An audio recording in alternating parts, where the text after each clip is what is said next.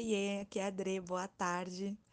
Tô passando tarde por aqui hoje, né? Geralmente eu mando de manhã, mas eu fiquei inspirada a falar algo pra vocês que tem tocado meu coração nesses dias e eu acho que é importante compartilhar. Aqui em casa, no confinamento, eu e a minha filha, a gente tem passado muito tempo juntas, né? São 24 horas por dia, há 20 dias, e isso torna a convivência um desafio. Ela tem uma forma de amar. Ela quer o tempo inteiro me mostrar o quanto ela me ama e ela quer receber esse amor de volta, meio que na marra, sabe? Parece que ela não confia só em saber que eu a amo, simples assim. Ela precisa o tempo inteiro ter essa afirmação. E às vezes ela fala assim: mãe, por que você me ama?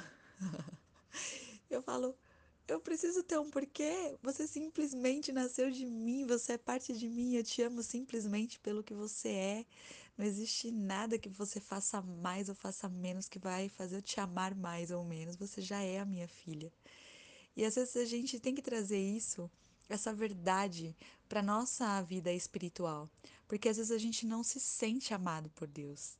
Mas quando você se deixa ser amado por ele, você percebe que não é por causa de algo que você é ou por causa de algo que você faça que você vai merecer, vai conquistar o amor de Deus. Você não conquista o amor de Deus, ele já foi entregue. Você simplesmente tem que receber e desfrutar desse amor.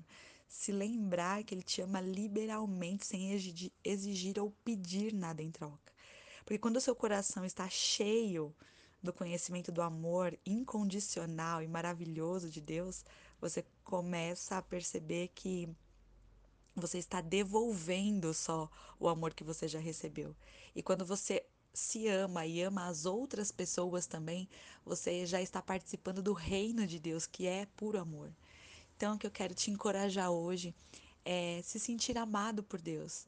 Às vezes você não se acha merecedor, às vezes você acha que é uma pessoa que é, não está, que está aquém as expectativas de Deus a seu respeito, mas Deus quer muito mais que você se coloque como filho, entenda esse amor, do que você ficar fazendo coisas para merecer o amor dele.